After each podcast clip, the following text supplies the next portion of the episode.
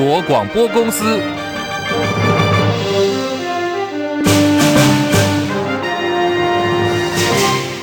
大家好，欢迎收听中广新闻，我是黄丽凤。台湾今年三月份开始专案进口鸡蛋，外界提出了众多的质疑，从贸易商的资格背景到进口的价格，还有采购金额、利润，疑点多多。但是农业部始终说不清楚，进口蛋现在烧成了政治事件。农业部长陈吉仲今天终于召开记者会，他一口气拿出了超丝等九家业者的进口合约，强调超丝公司没有拿政府的一毛钱，而对外界不实指控。陈吉仲扬言要告邱毅跟徐巧芯。张佳琪报道，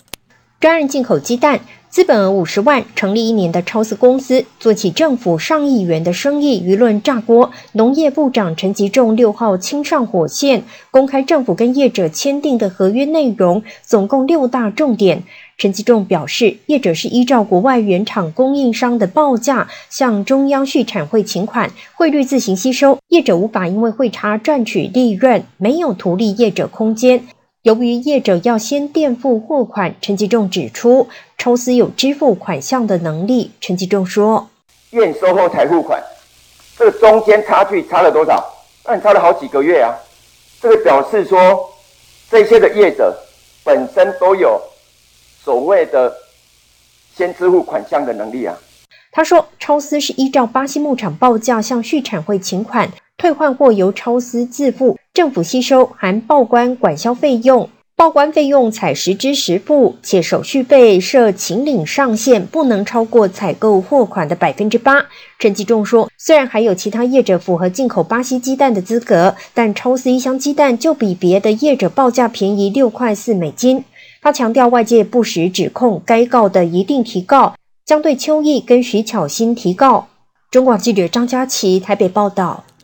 距离明年总统大选投票还有四个月的时间，民进党赖清德、国民党侯友宜、民众党柯文哲以及红海创办人郭台铭四卡都，外界认为说，在也严重分裂的局势下，恐怕呢会让赖清德成为得利者，等躺着就能够选得赢。对此，台北市长蒋万安今天接受媒体访问的时候说，现在整个局势是比较混乱的，希望在也能够整合，不要分裂，共推一组候选人就好，这样子才有机会可以政党轮替。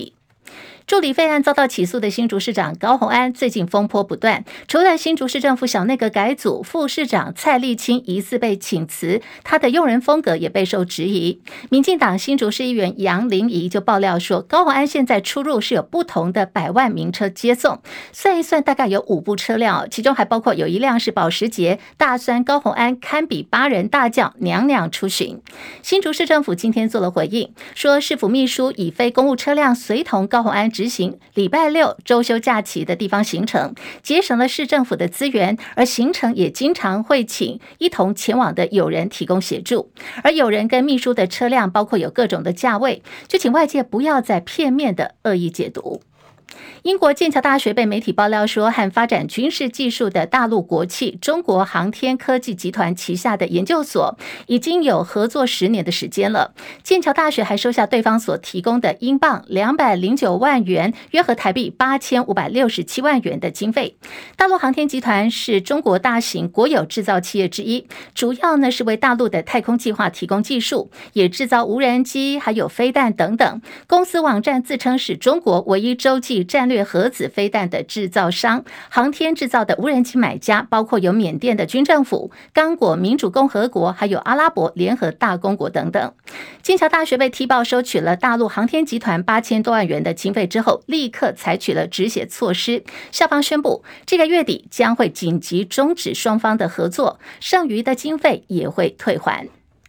过去曾经喊话拆光违建的民众党总统候选人柯文哲，新竹老家被曝违建，顶楼呢有铁皮加盖，甚至有阻塞防火巷等问题。柯妈妈声称哦，防火巷都是我们的，更是引发争议。在今天，柯文哲有最新的回应。更多内容广告之后，请继续收听收看中广新闻 YouTube 频道。在天气方面，今天开始到礼拜五，台湾还是在大低压带当中，天气不稳定，南部、花东整天都会有雨。台北现在温度三十二度，台南、高雄三十一度。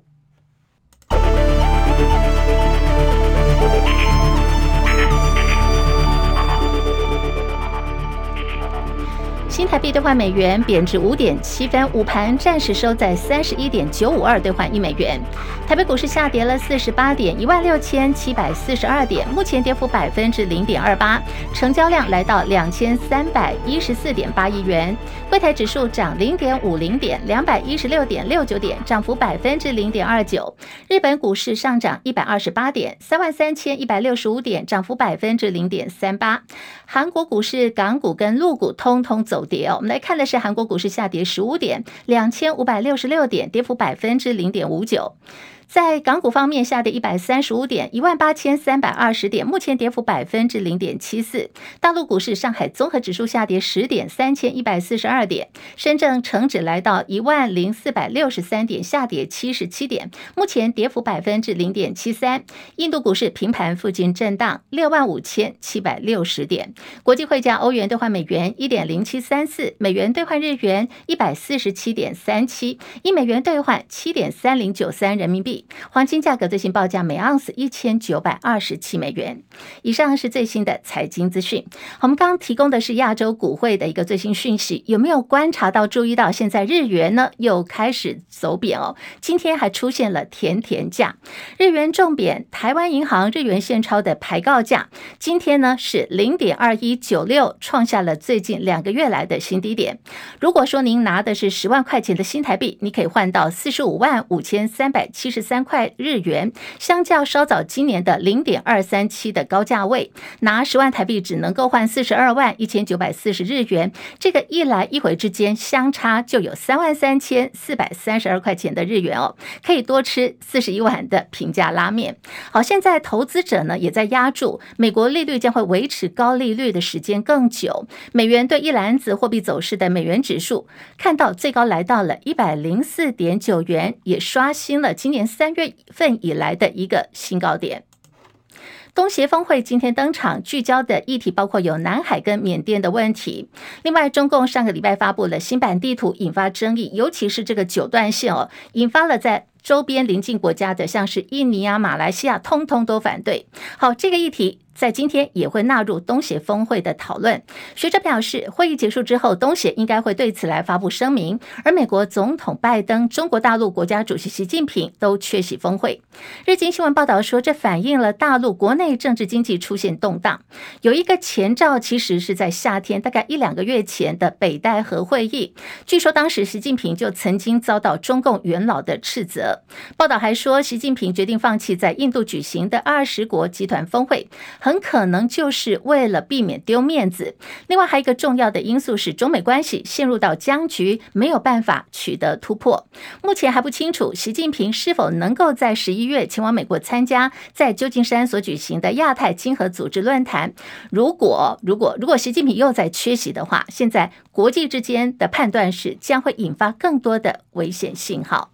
美国国防部表示，美军将从太平洋北范登岛空军基地试射洲际弹道飞弹“义勇兵三型”，而声明强调说，这一次的试射是几年前所拟定计划的常规试射作业，而且有根据双方的义务提前向俄罗斯来做通报，使得对方呢不会因此而错误解读。军方人士表示，空军现役的万箭飞弹系统射程超过了两百公里，规划从明天呢是要由金国号 IDF 战机台南联队在九鹏外海靶区进行实弹射击操演，这也是空军台南联队首次进行了万箭弹的实弹射击验证。星光金经营权大战才刚告一段落，星光吴家又再爆出有这个恩怨，还互相的提告。这是媒体报道说，星光吴家老大星光金的创办人吴东进，现在呢要拿下星光金第四大股东台湾星光实业，所以他的这个法律手段就拿出来了。状告他的弟媳妇，也就是台新金的董娘彭雪芬。吴东进去年是以行使股东会侵害股东权益为由，跟彭雪芬对簿公堂。在今年五五月份的时候，高等法院判决吴东进二审败诉，而吴东进呢不服，又提起了上诉，希望能够扳回一城。两岸情势严峻，解放军除了围台军演，台面下有很多的动作，看到是积极渗透，还有刺探机密。蔡英文政府国安头子国安会的秘书长顾立雄，媒体报道说，他为了反制哦，曾经在今年的六月十二号，当时召集了八大情治首长，责令国安单位还有检调单位共同携手，密切注意境外敌对势力的动向，以最严谨的搜证也提告要追诉。彰显我国法治、国安跟检调系统的这个情况，要正式开打隐蔽型的战争。好，当时顾立雄找了八大情治首长开会哦，统一侦办国安案件的一个意志跟手段。而国安系统最近也突然借调台湾高检署主任检察官徐熙祥担任国安局的副局长。九月六号，也就是在呃今天，八大情治官员将会在台北的大饭店再次的会面。这一次还包括刚走马上任的徐熙祥。现在时间来到了十三点十二分。好，我们要来看的是二零二四总统大选升温，包括了医疗跟健保议题，最近就成为选战的话题焦点哦。包括有国民党总统候选人侯友宜、民众党柯文哲都纷纷推出了政策牛肉，双方在大比拼。行政院也跟进加码，还被形容说是拿香跟拜。新闻最前线，我们今天连线的是中广记者陈凯，进一步观察。陈凯上线了吗？一峰好，各位听众朋友午安。好，侯友谊继抛出了废八十两表的证件之后，又再提到的是六十五岁长者健保排付的全额补助。陈凯来看哦，侯友谊接连抢下了这个政策的话语权，主导了选战的议题，有没有打中要害，切中民众的需求嘞？陈凯。呃，确实，我们现在高龄长者看病的医疗的需求啊，确实是国内的高龄可能是最关心，因为老人家年纪就是年纪大了，就担心身体不好嘛，要养生哈，所以其实医疗的花费或者医疗相关的资源，一定是全国高龄民众最最关心的话题。那侯友谊在之前提到说，八十量表只是在所谓的生活照顾部分，但是其实医疗部分呢，已经也包括了生活。哦，其实在这一次的提到说，就是六十五岁以上的老人家哦，免健保费哈，这是应该是一个很大的一个政策改变啊，然后从。事实上，因为其实健保的整目前整体的资源预算里面呢，大概已经到二零二零年的时候，已经百分之四十啊，都是用在六十五岁以上老人家。老人家病痛本来就多，那你现在要把这个病痛最多的这些人花费最多的，你要把他的这个健保的这个呃缴的缴费纳的保费呢，全部都免除掉哈。那他所以当然一个这样的话题一出来，一定是遭受了很多呃，不管是执政党也好，或者一些民间的医改团体啊，也都是表达反对的立场哈。不过侯宇在这次在这个政策里面，他也提一个很重要的要点啊，并不是。在于说。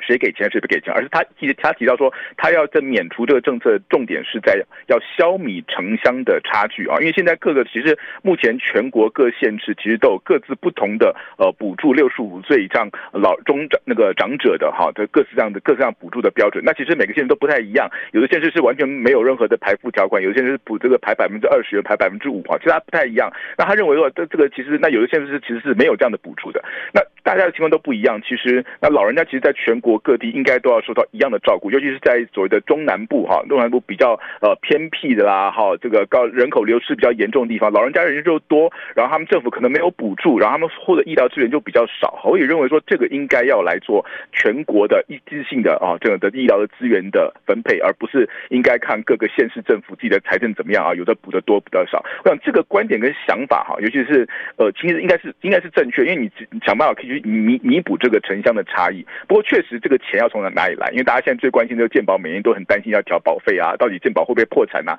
你现在又少了这个这一块哈，那这一块的话，侯友宜的表示说，他本来就建议说要把目前的全国的医疗资源的预算，从目前的百分之六点六左右，要逐年调整百分之八，好，到这百分调调调的比较接近先进国家水准。好，在已开发国家里，我们啊这个占到健保 GDP 的比例大概是全大概是最低的哈。那所以这个就是他说用这方面这一百六十亿就可以支付哈，那他是这样来讲。那我觉得这个也没有问题啊，只是这他也就是说，是目前来讲，可能需要更精确的财务规划。啊，就是说，那你增加了这个医疗的的预算之后，你会不会排挤到其他的，不管是社会福利，不管是教育文化，甚至是经济发展，或者是国防支出哈，就是国家大饼是固定的，或者是你的期待是说，我们整体国家预算可以随着我们的税收可以有正向的成长，那你当然每个都可以增加，那不然的话就会排挤到其他项目嘛，所以这部分我觉得是在侯友宜在未来的他要提到其他政其他方面政策的时候，他可能要一定大家做考虑，我们在未来的整体资源要怎么分配。那再一点要提到的就是，呃，其实目前确实哈，台湾的整体团队整体薪资啊。整体的这个工作受薪阶级的薪资已经停了二十年都没有往前进了。所以我们这一代要赚钱，跟我们的上一代赚钱是完全不一样的。那现在我们缴保费缴得多，然后我们上一代已经早早就退休了，有时候他们跟拿年金也好，拿退休金也好，什么拿的给搞搞比搞不好比我们现在上班赚的薪水都还要来得多哈。这个在很多民众心里就可能都是一个相当普遍的情况。那。结果他们还不用缴健保费，我们健保费还缴的比较多哈，就是相对来讲会造成这个世代不公平的剥夺感。那对于这一部分，我觉得侯友宜他可能也要想办法去去去弭平这方面的的的疑问呢、啊，就是说，呃，这个排付条款是不是要排百分之二十，或者说再再拉高一点，拉到也许是百分之三十啊，百分之三十五啊，百分之四十啊，就是说你要先不要让那么多的收入那么高的族群都呃，就是这就是把这个再往门槛往下拉一点，然后让比较多的人。来付这个电保还一不要一下就拉到百分之二十，我觉得这个是让这个大家觉得说，哎，那我后来这个确实是呃这个收入在水平线以上的才才可以才才这个才要继续付。那水平线以下，我们先照顾中低收入户的族群，中低收入的族群，我想这是在未来政治上面，它可能是它也许慢慢步有有机会在做的比较在研讨概念。不无论如何，我觉得这个。提出来这个想法，这个提出来这个政见啊，是他，因为他既然也是在野党，他其实还没办法时时间去去做。那提出来政见让会让这个呃执政党也好，或者那样都可以，大家可以多一些思考哈。就是除了健保提高之外，还有什么别的效果？像比如说城乡差距的问题，我觉得这是一个可以值得参考的方向。好，我们非常谢谢陈凯的观察跟分析，没有错。这个侯友谊提出的这个老人健保新政见，主张他当选之后要推动六十五岁以上老人健保，除了这个综所税百分之二十以上的排付条款之外，外其他的。好，全部健保都免费，一个都不能少。就像刚刚陈凯所提到，这个财务的规划呢，一定要做到平衡，不然到时候健保的财务支出这样子一个大洞哦，到时候真的会撑不下去。呃，另外侯友谊还一个证件非常的接地气，相信这两个礼拜的一个呃效应跟酝酿，大家有感受到，就是要废这个巴士量表。这个证件出来之后，现在看到在行政院方面也跟进哦，所以呃很多外界就在评断说，说不。定哦，这个是有可能在总统参选人都还没有选上，政策就有机会能够实现的一个例子。那么，针对侯友谊所提到的老人健保新政见，我们来看看这个卫福部长薛瑞元的说法。他说，这个政策必须考虑到两大重点，第一个就是裁员经费的问题了，另外一个是世代公平。政策不能够只做眼前的考量，你必须要考量的是未来长期的规划。像是现在台湾老年人口越来越多，人数已经超过四百万了，未来我们。现阶段的这个呃，属于中年或中壮年的人，也会陆陆续陆续续的老化，人口会越来越多，老年人口。可是缴健保费、缴税的年轻族群、受薪阶级人数，相对的是越来越少了。所以这个健保到底它的门槛要拉在哪里？还是百分之二十吗？好，还是要再把它的这个规格加严一点，让我们的健保财务能够维持一定的平衡。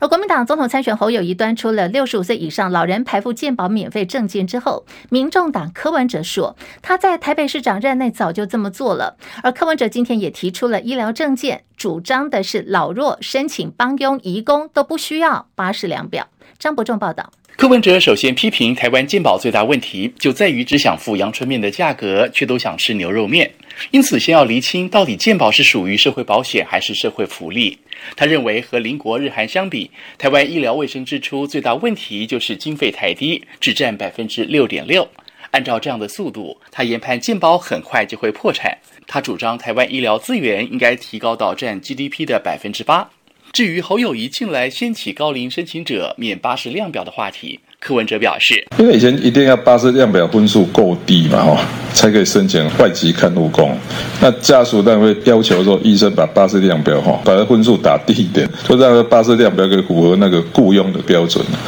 对于这种外籍看护工和外籍移工的态度，我是主张哦宽松一点的啊，但是按照不同程度哈，课不同的人头税。所以慢慢这个巴士量表哈，不要作为申请移工哦唯一标准的。他提出健保政策主张，包括调整健保制度，应该从论件计酬改成论人计酬，同时全力推广癌症筛检，从健保到保健，针对整体医疗制度进行改革，并落实全民照护。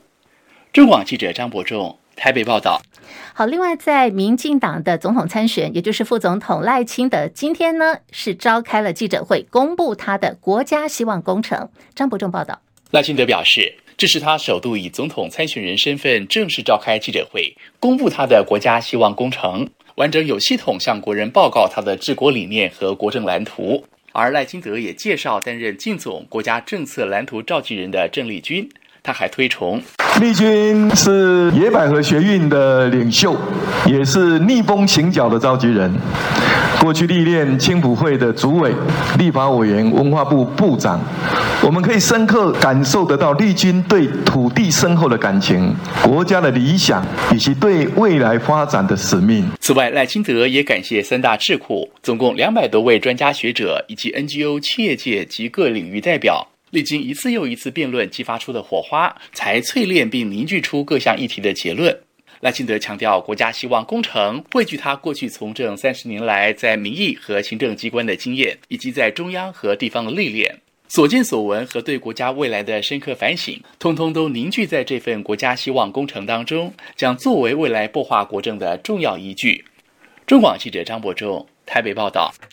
馆长陈之汉、时代力量前立委黄国昌日前指控，民进党立委陈明文替黑道保和会的枪手办理了特建跟增建。红海创办人郭台铭今天痛批啊。为了钱把道德给丢掉了，实在令人作呕。强调他自己从来不畏惧恶势力，也没有包袱，没有办法被利用。郭台铭也开枪说，民进党完完全全执政已经七年时间过去了，国家却从里烂到外，有民意代表带头败坏法纪，监狱沦为黑道自家的厨房，踩了人民安全红线。所谓的清廉、勤政、爱乡土，是中华民国史上最大的谎言了。郭董呼吁社会大众要持续的关注这个案子。来看的是郭妈妈哭了，柯妈妈哭了，柯文哲妈妈哭了。继黄国昌老家被曝违建占用国有地之后，过去曾经喊话要把违建拆光光的民众党总统参选柯文哲，新竹老家也被踢爆顶楼违建，还有防火墙用铁栅栏阻隔进出。柯妈妈表示，她在这里住了三十几年都没事，现在儿子要选总统，就人来找麻烦，欺负他们。直言，如果新竹市政府认定是违建，要拆就拆吧。讲到激动处。柯妈妈几度落泪。啊，我三十几年都无人来跟我讲啊，好，伊要来加菜，我都我都好菜，无变安怎？啊，我是咧披萨呢，唔敢农庄位，就是安尼安尼啊，安尼伊也咧讲啦。啊，我去去，为什么为什么为什么违法？我你今日要选总统，你跟我找麻烦的呢？啊，你要跟我欺负呢？讲啊讲，柯妈妈哭了哦。那么对于老家的违建争议，柯文哲说该拆的就拆。要不是 要不是那个昨天的新闻。我都我都已经忘记我家有五楼了，不，因为我大概有二十年没有上到五楼看过。我说到底上上面什么东西我不知道。我妈妈是跟我说那个是已经三十年前就有了，那但中间有改建了一次了。不过态度是这样的哦，反正按照规则嘛，如果他真的被判定是该拆的就拆嘛，我也没有什么，也不要去讲一大堆理由。那倒是那个防火巷，我妈妈气得要死。那个就是哦，你们这个媒体你知道哦。就是把前面剪掉，后面剪掉。那个防火巷根本那个铁门也不是我们家装的，也许那个地是我们的，但是装是那个别人装的。好，这是今天的柯文哲。那刚刚他也在说，媒体是在做假新闻啊。这两天媒体真的很尴尬。四位这个斯卡都总统参选人当中，包括了郭台铭跟柯文哲，在昨天跟今天纷纷呢都指着媒体说，媒体是在制造假新闻哦。好，这个部分要请大家继续观察了。另外，总统蔡英文出访非洲友邦史瓦蒂尼，除了媒体随团采访之外，艺人台志源跟他主持的网络节目《木曜4超玩》制作团队也随团出行，引发关注。对此，总统府有说明，这是总统府的副秘书长张敦涵表示。这一次呢是要拍摄一日幕僚的影片，费用由团队自行支付，总统府一毛钱都没有出。总统府说，过去邰智源的节目也曾经跟前台北市长柯文哲一块拍摄一日发言人，以及跟新北市长侯友谊一起拍摄了一日拆除工，也曾经跟总统府拍摄过一日宪兵。很多人都看过了邰智源台哥的节目，是各行各业跟国军。这次团队要拍的是总统府的一日幕僚，大概这个构想今年的五二零就已经开始讨论了，随团出访将可以让更多的民众来了解第一线外交团队的辛苦。因为股价狂飙，最近成为台湾首富的广达集团总裁林百里，他的妻子何莎，二零一四年的时候遭到名媛朱利安诈骗购买基金，陆陆续续汇款五千多万元。此外，朱利安也诈骗多位政商名流，总共吸金达到三亿七千多万。一审的时候被判了十二年四个月，案经上诉，高院二审今天又把朱利安判刑十年，不过这个案子还是可以再上诉。